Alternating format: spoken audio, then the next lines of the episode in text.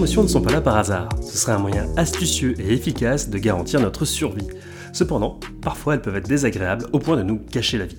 Catherine s'est formée à une nouvelle approche pour elle qui s'appelle la thérapie centrée sur les émotions. On l'appellera TCE tout au long de l'épisode. Elle a fait son premier module sur les quatre et nous livre ses impressions sur cette façon de traiter les patients.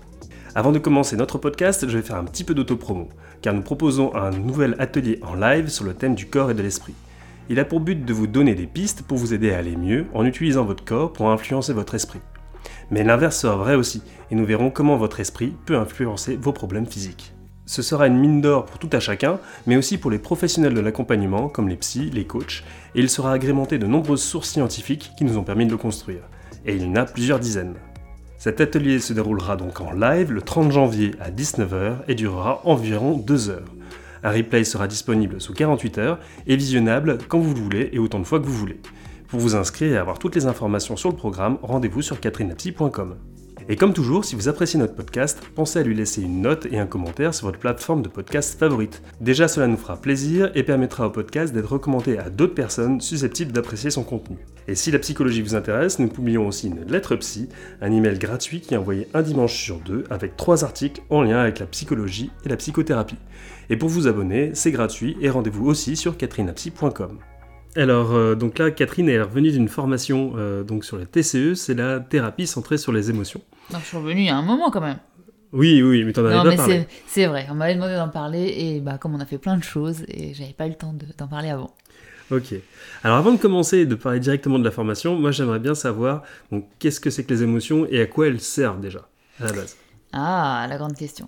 Ben, moi, j'aime bien dire à mes patients que nos émotions, c'est notre carburant, en fait. hein. C'est ça qui va faire qu'on se sent bien ou pas bien. C'est ça qui va faire qu'on va en thérapie, d'ailleurs. hein, parce que euh, on peut avoir des pensées négatives, mais si on ressentait pas d'émotions liées à ces pensées négatives, en fait, on souffrirait pas. C'est nos émotions qui nous font euh, euh, souffrir, en tout cas sur le plan psychologique. Bien sûr, sur le plan physique, il peut avoir des douleurs, mais bah, c'est la douleur psychologique liée aux émotions qui fait que les gens viennent en thérapie. Donc, c'est notre carburant, finalement.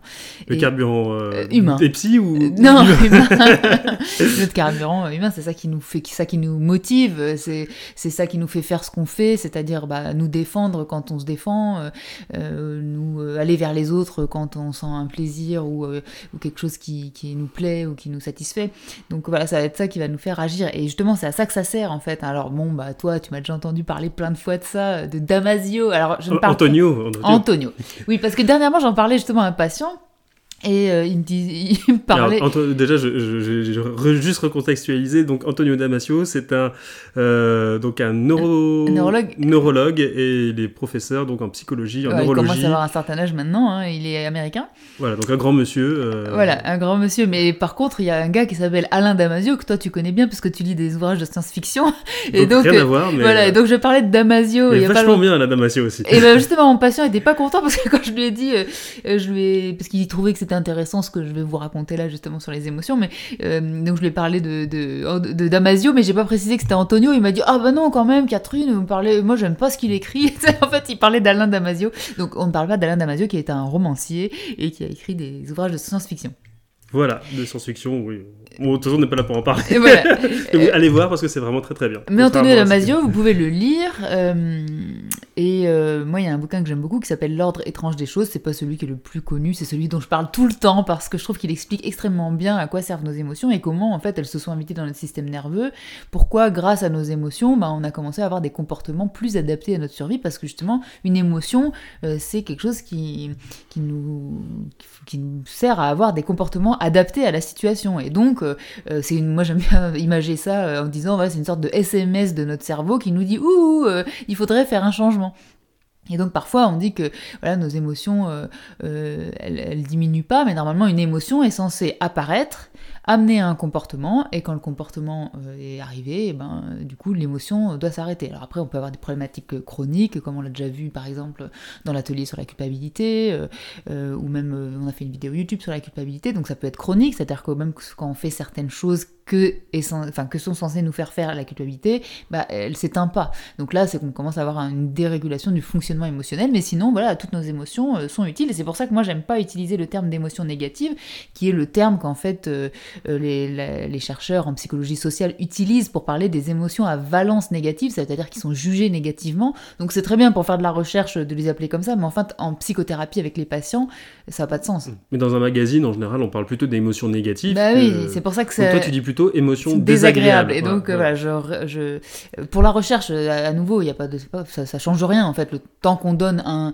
ah, c'est leur jargon à eux en fait. Euh, oui, et puis tant qu'on donne un mot qui a été défini surtout, et du coup ensuite, une fois qu'il est défini précisément et qu'il y a un consensus sur la définition, qu'ensuite bah, on peut faire de la recherche là-dessus, euh, euh, voilà, est-ce que telle émotion amène telle ou telle chose, etc. Pour la recherche c'est très bien, mais en fait sur un plan pédagogique, en psychothérapie, pour les patients, le problème c'est que quand tu leur parles d'une émotion négative, ils pensent que bah, ce serait bien qu'elle n'existe pas. Or, c'est impossible. En fait, toutes nos émotions sont utiles. Elles nous amènent toutes des comportements euh, différents, intéressants. Et donc, euh, négatives, moi, je trouve que euh, ça amène à leur cerveau, et notamment avec les biais qu'on connaît. C'est-à-dire que la première fois que tu, entends une information sur une chose, c'est le biais d'ancrage, hein, ou le biais de primauté, on peut appeler ça. Tu entends pour la première fois une information sur une chose, ben en fait, ton cerveau va vraiment la garder en tête et il va l'utiliser dans plein d'autres contextes. Or, bah, si tu entends pour la première fois émotion négative, bah, c'est normal, tu vas te dire, bah, c'est négatif, c'est pas bien, quoi. Oui, alors qu'en fait, une émotion euh, négative, si on les avait pas, par exemple la peur, euh, bah, il y a ah bien longtemps que l'espèce humaine n'existerait plus. Exactement, et même la colère, on mettrait pas de limites, euh, on n'aurait pas de frontières. la tristesse, bah, c'est-à-dire que ça ne donnerait pas d'informations sur ce qui est important pour nous, qu'on a perdu. La culpabilité sur des normes sociales qu'on aimerait respecter si on veut appartenir à tel groupe. Enfin, elles sont toutes utiles. Donc voilà, moi, je parle toujours, comme je ne suis pas une chercheur, euh, je suis une clinicienne, donc c'est-à-dire euh, euh, face aux patients en fait, hein, je fais du diagnostic et du traitement. donc voilà, j'insiste sur le fait qu'il y a des émotions agréables et désagréables, mais par contre elles sont toutes positives dans le sens où elles sont toutes utiles. Et donc elles nous amènent à avoir des comportements donc liés à la survie. Alors aujourd'hui, c'est pas Ça aide à les accepter aussi, je trouve. Hein. Je trouve aussi, ouais. C'est plus pédagogique et, et on comprend mieux de quoi il s'agit. Hein. C'est comme quand on parle régulièrement de, de mécanismes de défense, qui est un terme qui vient de la psychanalyse. moi, j'aime pas utiliser le mot défense parce que euh, on oublie que ces mécanismes sont surtout de la protection sur le plan de la survie. C'est-à-dire notre cerveau nous a mis, fait mettre en place des, systèmes qui euh, bah, nous permettent, euh, en tout cas selon lui, de mieux survivre dans le contexte dans lequel on est. Bon, bref, on digresse. Donc voilà. Donc, les, gens qui veulent en savoir plus, vraiment, moi je, conseille encore et toujours l'ordre étrange des choses. Ça ne fait que 600 pages. et puis c'est très technique, donc c'est on lit pas ça comme un roman. Par contre, c'est extrêmement passionnant, c'est bien documenté, comme vous savez si vous nous suivez depuis un moment. J'apprécie le fait qu'il y ait plein d'études qui soient référencées dans le bouquin. Et bah, il y a aussi un TED avec euh, Damasio, si vous voulez en savoir plus. Je crois que son bouquin le ah, plus bah, connu, euh, c'est. Euh, c'est pas des cartes avec tort, mais un truc avec des cartes. Enfin, bon, un truc comme ça. Mais c'est celui-là le plus connu. mais l'ordre étrange des choses est génial. Ok, alors du coup, ça m'amène à, te poser la question, bah, qu'est-ce que c'est que la thérapie centrée sur les émotions? Alors c'est une thérapie euh, qui, contrairement à d'autres approches, euh, va pas forcément travailler sur les pensées. On cherche pas à changer les pensées des, gens, euh, comme on pourrait le faire notamment donc dans les thérapies cognitivo-comportementales. Alors on fait pas que ça bien sûr, hein, mais il y a un aspect cognitif. Donc cognitif, ça vient de, la cognition et donc c'est la, pensée. Voilà, c'est ce qui relève de la pensée. Et donc on travaille beaucoup sur le fait de faire changer la vision d'une situation à une personne, parce que bah, évidemment à cause de nos biais, parfois on a des, pensées négatives pour le coup, euh, qui sont pas utiles, et donc euh, on essaie de les faire changer. Et donc là, on ne cherche pas du tout ça dans les émotions, on veut euh, faire en sorte que on remette quelque part le, système émotionnel à fonctionner comme il devrait l'être, et que en fait tout ce qui est chronique et très intense et très compliqué puisse, alors nous en EMDR on pourrait dire se désensibiliser, c'est-à-dire que l'émotion soit moins intense.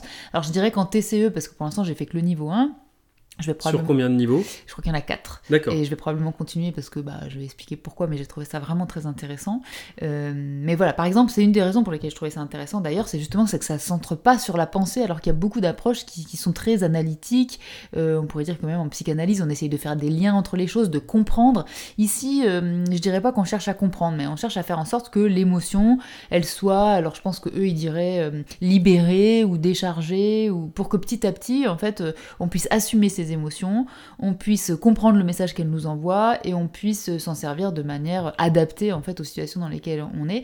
Donc je dirais pas qu'on comprend pas, c'est comme en EMDR, moi je qualifie toujours ça de thérapie émotionnelle parce qu'on est vraiment centré sur les émotions et parfois même sur le corps, même s'il y a aussi un aspect cognitif en EMDR, mais moi j'aime bien centrer vraiment sur les émotions. Euh, et donc voilà, c'est une approche qui, va vraiment essayer de traiter euh, les problématiques émotionnelles. Et donc j'ai trouvé ça déjà intéressant en soi parce que bah, beaucoup d'autres approches font pas forcément ça alors d'après moi j'ai regardé un petit peu le site officiel de donc euh, de en France il n'y a, qu'un institut qui forme en France a priori. Euh, et donc sur leur site ils avaient l'air de dire que ça avait que c'était prouvé scientifiquement. Alors c'est comme ça que moi j'ai connu la TCE justement parce que pour les gens qui me connaissent ils savent que je suis très intéressée par euh, étudier pourquoi il y a autant d'approches de thérapie. Moi ça me, moi je, suis assez comment dire je comprends pas en fait en tout cas je commence à comprendre des choses mais je comprends pas pourquoi on a plus de 400 approches de thérapie alors qu'il y a des choses qui fonctionnent très bien etc. Donc euh, j'ai lu beaucoup beaucoup de choses à une époque justement sur les évaluations des psychothérapies pour essayer de comprendre euh, est-ce qu'il y avait des choses communes dans les psychothérapies, est-ce que euh, elles étaient si différentes que ça? Parce que moi je suis formée à un certain nombre de choses qui régulièrement se, se ressemblent finalement. Et en fait dans un des livres que j'ai lu, il était écrit que la TCE, donc la thérapie centrée sur les émotions, était la thérapie qui avait le plus haut niveau de preuve. Alors moi, euh, bah, en, tant que, en tant que cartésienne, j'y crois, mais bon, même si je connais un peu les écueils de, de tester euh, et d'évaluer les psychothérapies, c'est pas si simple que ça, parce que voilà, il y a des facteurs humains qui sont très nombreux, donc isoler des variables, c'est très compliqué. On peut pas faire euh, de d'évidence base médecine là-dessus parce qu'on peut pas faire à l'aveugle. Enfin, il y a tout un tas de choses difficiles, mais malgré tout, bah, je trouvais intéressant, donc je me suis dit bon, il faut que j'aille voir. donc c'est comme ça que je me suis inscrite, mais je dois dire qu'avant d'y aller, je n'étais pas complètement convaincue parce que je suis quand même formée à pas mal de choses. Je m'étais dit bon, euh, je vais retrouver des trucs que je connais, tout ça. Bon, mais j'avais envie d'en avoir le cœur net, donc j'y suis allée. D'ailleurs, moi je trouve que c'est assez surprenant ce côté. Euh, euh, donc axé sur les émotions, mais qui a un haut degré de preuve. Parce que moi, enfin, en général, les émotions, c'est un peu le, contraire de la pensée, euh, on va dire, cartésienne et quelque part ce qu'on pourrait avoir dans une euh, psychologie. Oui, mais il faut savoir que quand on évalue une psychothérapie, on n'évalue pas forcément euh, la théorie à l'intérieur de la thérapie, mais le résultat. C'est-à-dire qu'après, tu vas interroger les patients qui ont, alors selon les études, qui ont reçu euh, X séances de temps de temps pendant tant de temps voilà, d'une approche, et, pour voir si les symptômes ont disparu finalement, en fait, ou, et, ou qui se sentent mieux, ou des choses comme ça. Donc en fait, tu évalues l'effet et c'est différent que d'évaluer si à l'intérieur de la thérapie, euh, le truc tient la route. Donc, euh, parce que la psychanalyse, par exemple, on pourrait dire qu'il y a plein de choses qui sont, euh, qui sont comment dire, où on dit, bah voilà, sur le corpus théorique, c'est-à-dire la, manière dont on réfléchit la psychologie à travers cette approche-là, il y a un certain nombre de choses qui sont critiquées. Néanmoins, si tu évalues la psychanalyse, en tout cas les, les, les psychothérapies d'approche psychanalytique, c'est-à-dire d'orientation analytique, pas tout à fait pareil que la psychanalyse, mais d'orientation analytique, comme je décris dans mon livre, bah, ça marche en fait.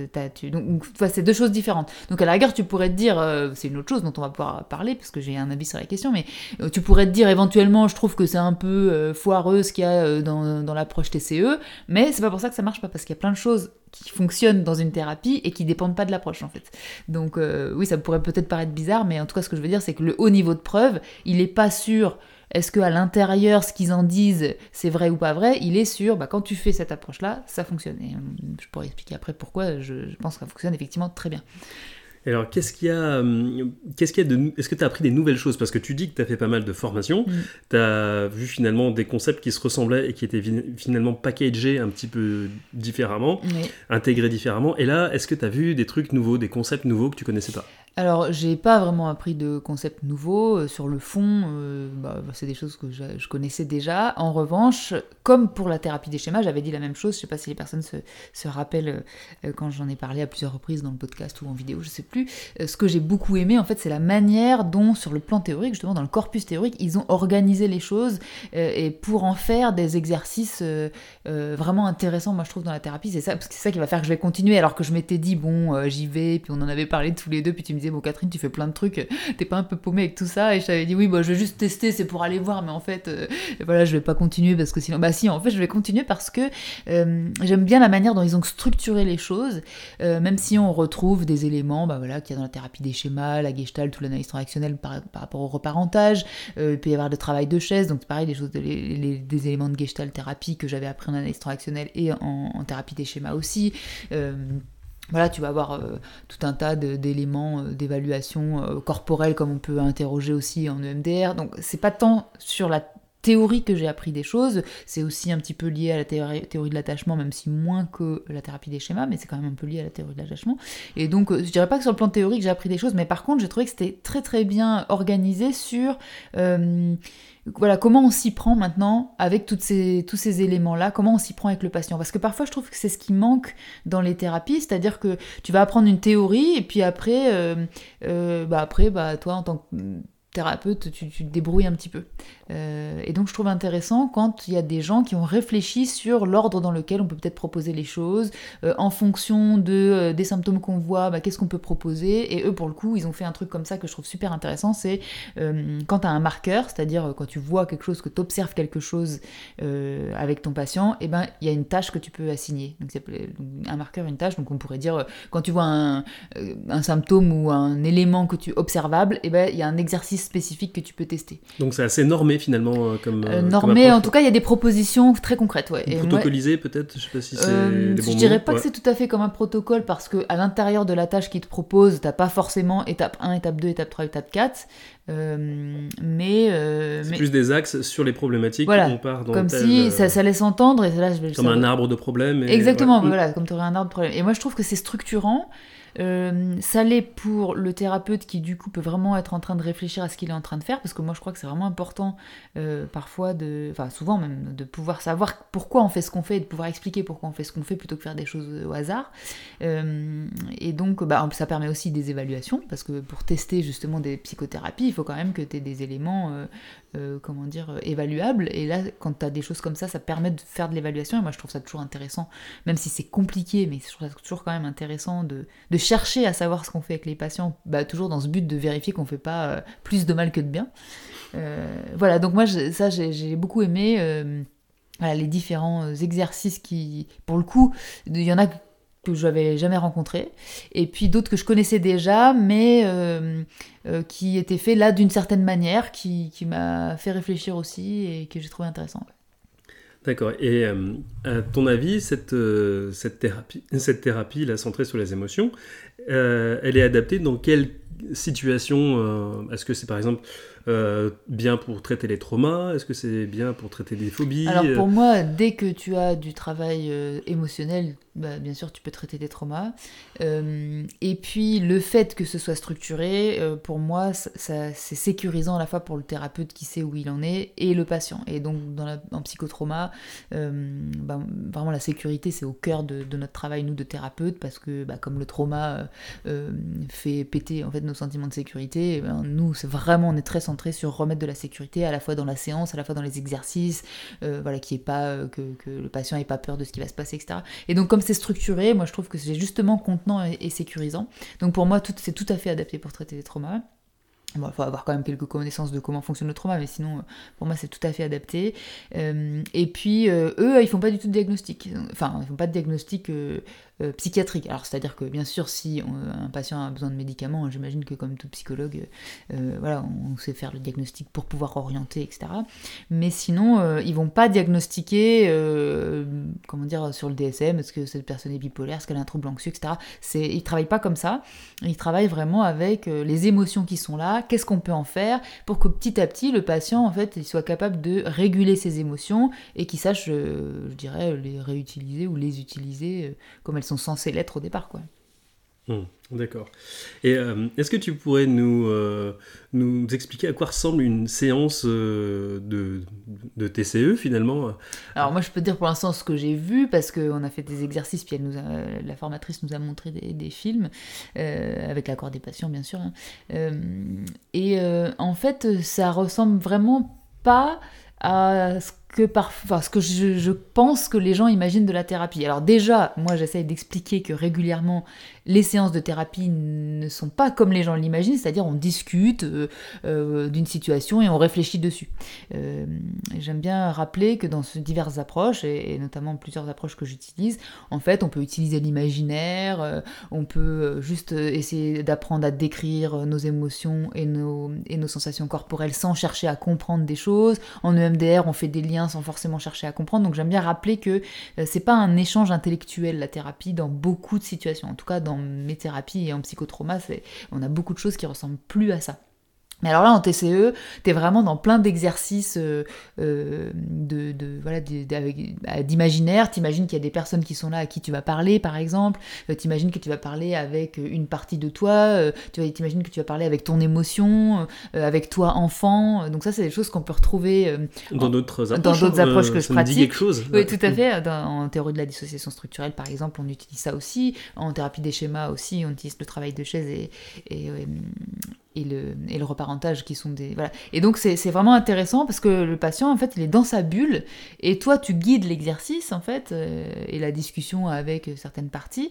Euh, et puis le, la sensation euh, que tu peux... parfois, les, gens, ils, ressentent plus du tout leur sensation corporelle, donc on va les aider à ressentir ça d'une certaine manière. Donc voilà, t'es pas du tout dans un truc de... voilà, on réfléchit sur une situation, quoi. Ça veut pas dire qu'on réfléchit pas du tout, hein, je, mais c'est pas ça l'objectif, tu vois. Donc tu vas te retrouver avec déjà, euh, dans ce que j'ai pu voir, vraiment, d'emblée, euh, il y a trois chaises. Tu as le thérapeute, t'as euh, le patient ou la patiente et t'as une chaise vide qui va servir à faire les exercices. Et dans, vraiment tous les trucs qu'elle nous a montré, les films qu'elle nous a montré, à chaque fois c'était comme ça. Alors que moi, euh, ces choses-là, quand je le fais, euh, c'est-à-dire que moi, dans mon cabinet, il y a mon canapé et puis mon fauteuil, et quand je vais commencer un exercice comme ça, je vais sortir une chaise. Mais là, c'est vraiment comme si j'ai l'impression, je vous en dirai plus quand j'aurai fait les, autres niveaux, mais comme si en TCE, d'emblée, le cabinet du thérapeute, il comprend toujours au moins une chaise vide. Hmm. Ah oui. Pour que tu puisses faire ces exercices. C'est intéressant aussi. En couple, ça, ça marche aussi ou... Alors, je peux pas te dire, j'imagine. Ça fait beaucoup de chaises, du coup J'imagine que oui, puisqu'il y a des, des, des, formations là-dessus. Et a priori, il y a une nana euh, dont je saurais pas redire le nom, je crois que c'est Johanna quelque chose, mais bon, enfin, lisez le bouquin, euh, peut-être il y a son nom dedans, euh, qui se spécialise en fait, je crois que c'est aux États-Unis, bah, sur les, la TCE. Ok. Il y a un bouquin sur la TCE et il y en a une sur la TCE et le couple, je crois. Enfin, en tout cas, il y a une nana qui a commencé à faire des études sur hmm. sa pratique de la TCE avec les couples. Moi, par contre, je peux pas en dire plus parce que j'ai pas. pas encore arrivé je suis pas encore arrivé là, donc je sais pas. Ok.